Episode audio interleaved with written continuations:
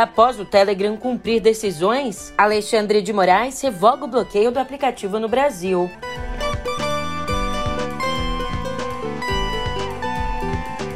E no primeiro bimestre desse ano, o desmatamento na Amazônia volta a bater recordes.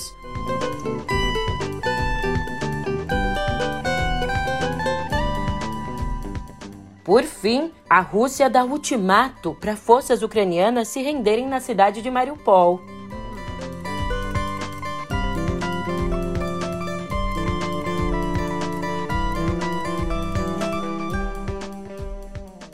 Ótimo de uma ótima tarde, uma ótima noite para você. Eu sou a Julia Keck e vem cá, como é que você tá, hein? Vou te dizer, a semana mal começou e a gente já conversa aqui sobre o enrosco o vai e vem do Telegram no Brasil. Quer saber como essa história terminou? Eu te conto agora no pé do ouvido.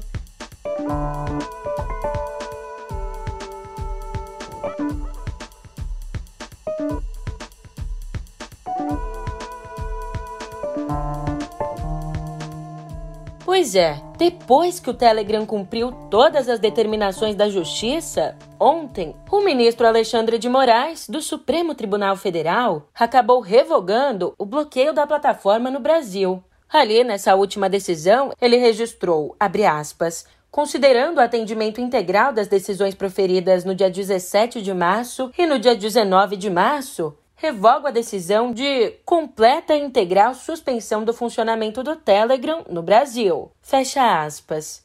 Para você entender, na última quinta-feira, Alexandre de Moraes ordenou a suspensão do aplicativo, afirmando que ele descumpriu várias decisões judiciais da corte. Então, depois da plataforma atender parcialmente às ordens, no sábado, o ministro impôs o prazo de 24 horas para que as pendências fossem solucionadas. Mas, Júlia, vem cá, que pendências são essas? Que ordens foram descumpridas?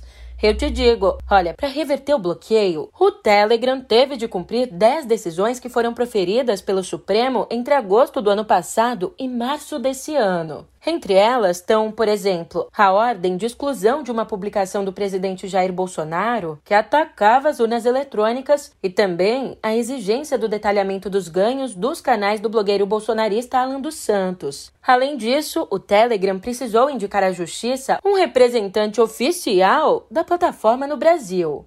E sobre todo vai vendo o Telegram, vale a gente trazer aqui para nossa conversa a opinião, o comentário de Ronaldo Lemos, diretor do Instituto de Tecnologia e Sociedade do Rio de Janeiro. Ele diz que, abre aspas,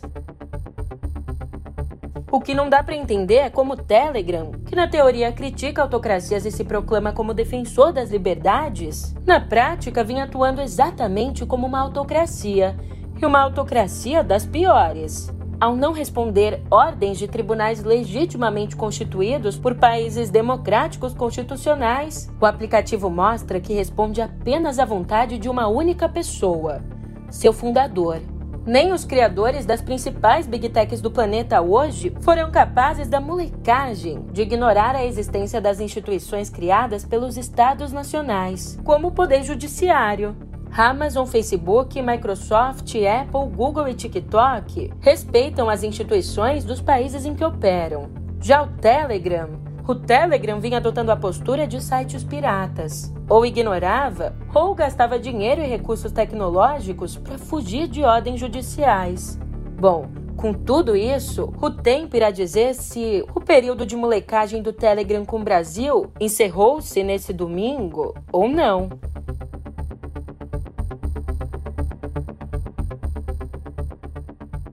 E ainda no Supremo, na sexta-feira, a ministra Rosa Weber negou um pedido de prorrogação do prazo para que o Congresso implemente as medidas de transparência nas emendas do relator. Alegando complexidade, o Senado havia solicitado mais 90 dias para cumprir a decisão do Supremo. Enquanto isso, os deputados federais Eduardo Bolsonaro e Bia Kicis deixaram União Brasil e se filiaram ao PL no sábado. Em um evento que contou com a presença do presidente, ambos passaram a integrar o partido escolhido por ele para disputar a reeleição lá em outubro. Aliás, o lançamento da pré-candidatura de Bolsonaro ao Planalto acontece no próximo domingo, dia 27. E sabe o que aconteceu também no sábado? O principal oponente, o principal adversário de Bolsonaro na corrida ao Planalto, decidiu criticar o Congresso.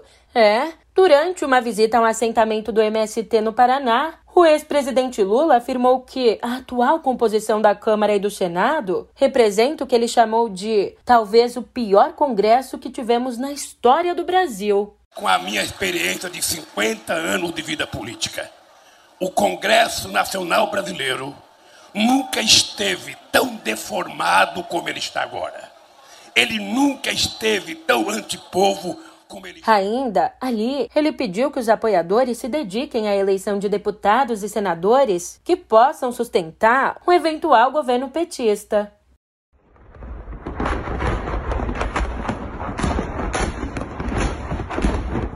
Falando no conflito, eu trago agora atualizações. Dando um ultimato para que os militares ucranianos se rendessem, nesse domingo, as forças russas ampliaram o bombardeio à cidade ucraniana de Mariupol. Essa escalada dos ataques contou com o disparo por terra e pelo ar de foguetes e bombas, e pela primeira vez contou também com os navios de guerra ali no Mar de Azov, Segundo o general russo Mikhail Mizintsev, a Ucrânia teria até às 5 horas da manhã de hoje para ceder. Mas a vice-primeira-ministra ucraniana, Irina Vereshchuk, afirmou que o país não aceita rendição na cidade portuária. Não que a situação esteja fácil, já que, desde os primeiros dias após a invasão de 24 de fevereiro, em Mariupol, não há água, comida, eletricidade ou gás.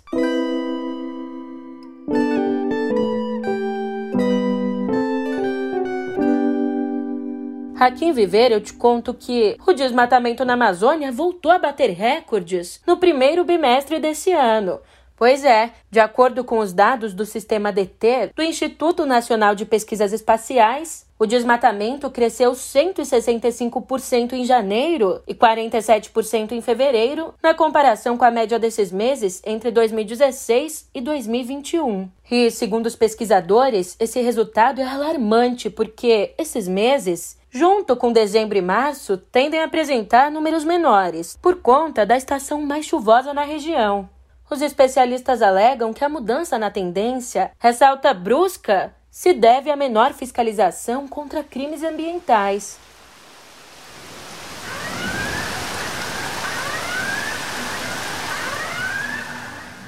Sirenes disparadas pela Defesa Civil deixaram a população de Petrópolis em alerta nesse domingo. A tempestade que caiu durante a tarde provocou mais de 40 ocorrências. Os moradores de áreas de risco foram orientados a abandonarem as casas e procurarem locais seguros. O resultado: ao menos 149 pessoas foram acolhidas em pontos de apoio. E o pior é que a situação não vai melhorar tão em breve. Segundo os meteorologistas, as chuvas devem continuar até quarta. As previsões citam possíveis alagamentos e, por conta do solo úmido, riscos de deslizamentos de terra. Enquanto isso, nas últimas 24 horas, o Brasil registrou 104 mortes pelo coronavírus. Com o número, o total de vidas perdidas já chega a 657.261 desde o início da pandemia. A média móvel de mortes nos últimos sete dias é de 303, a menor média de mortes desde 24 de janeiro. E por 10 votos a 1, o Supremo decidiu na sexta que o governo não pode usar o Disque 100 para receber queixas de antivacinas que se sentem discriminados por não portarem um passaporte vacinal. Com placar, o plenário então confirmou a decisão monocrática dada pelo relator Ricardo Lewandowski lá em 14 de fevereiro.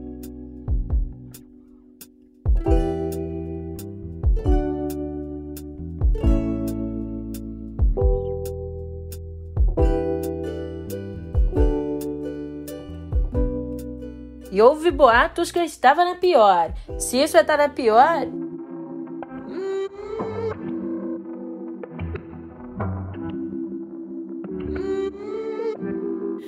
Dime como hacemos. Tú me deseas, yo a ti también. Hace rato te quiero comer. ¿De qué vas a hacer? Así que ponme un dembow que se no respeta. Tengo para ti la combi completa. Que no duró mucho soltera. Aprovechame.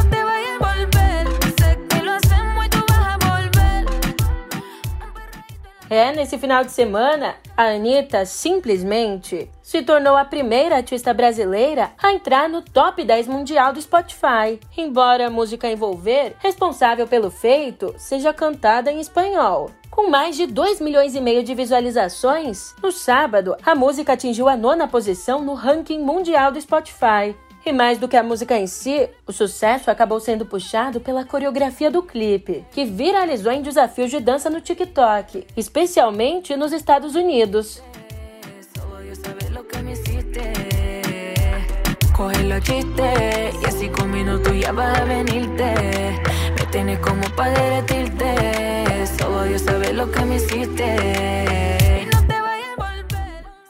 E o rapper Kanye West Teve a apresentação dele na cerimônia de entrega do Grammy cancelada por conta do que chamaram de comportamento preocupante online. Para você entender, a conta dele no Instagram chegou a ser bloqueada por 24 horas devido a discurso de ódio e ataques racistas contra o comediante Trevor Noah, que questionou o comportamento de West após a separação de Kim Kardashian. E agora uma notícia, no mínimo curiosa.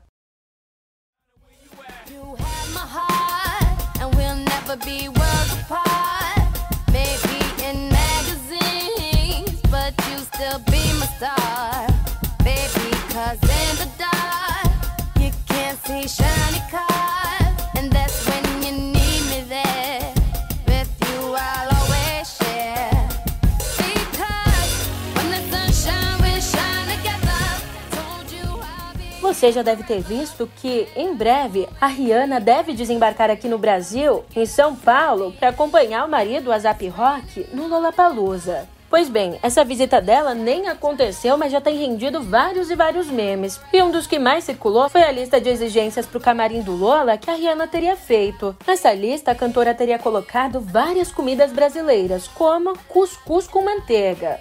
Até aí, tudo bem.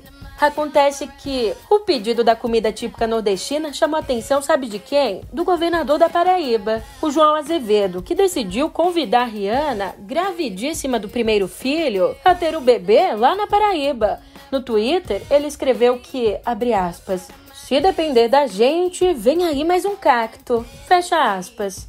É, então fica aí no ar a possibilidade de um herdeiro paraibano da Rihanna. E saindo do campo das possibilidades radical, explosiva e brilhante, a cantora e pianista americana Nina Simone voltou a ser motivo de polêmica por conta da peça Little Girl Blue, em cartaz num pequeno teatro de Nova York. Mas por que a polêmica? Olha, embora conte a vida da cantora sem retoques, a produção não pode usar qualquer composição dela cujos direitos são administrados pelo advogado da cantora. Então, para levar o espetáculo aos palcos, os produtores se escoraram em canções de outros artistas gravadas por ela, inclusive como a própria canção que dá título à peça.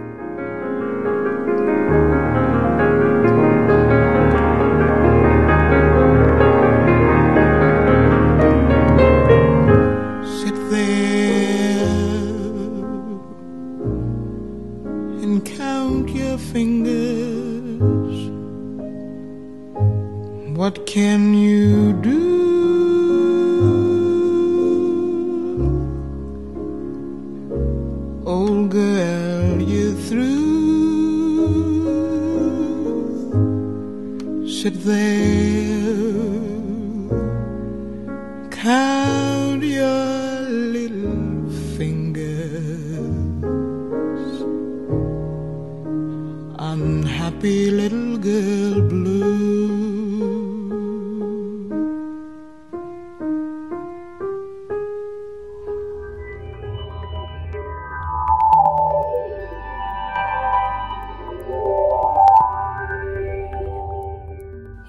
Você sabia que os satélites da Starlink, a empresa de Elon Musk, estão ajudando a Ucrânia garantindo internet ao país durante a invasão russa? É, mas você quer saber exatamente como? No novo episódio de Pedro e Cora, os jornalistas Pedro Doria e Cora Ronay explicam tudo sobre como a internet pode influenciar um conflito armado. O episódio já está no YouTube do meio. Ainda falando sobre o conflito, no lançamento da nova temporada do Fortnite, um dos jogos mais famosos do mundo, Ontem, a desenvolvedora Epic Games anunciou que vai doar para os esforços humanitários na Ucrânia todo o valor arrecadado com a nova temporada das duas primeiras semanas. É, essa ação vai até o dia 3 de abril e inclui todas as compras feitas com dinheiro de verdade no jogo.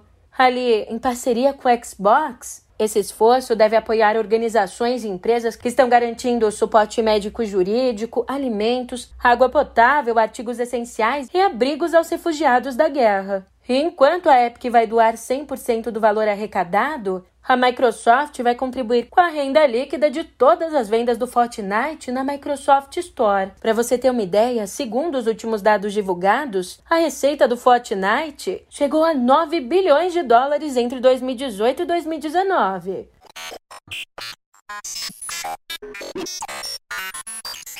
Mais uma notícia: o Burger King acabou de lançar a primeira loja 100% digital aqui no Brasil.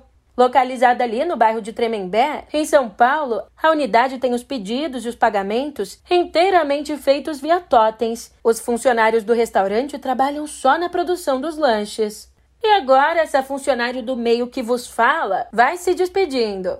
É, eu tô indo nessa, mas a semana tá só começando, tem muita água para rolar ainda. Então a gente se vê por aqui amanhã. Até lá!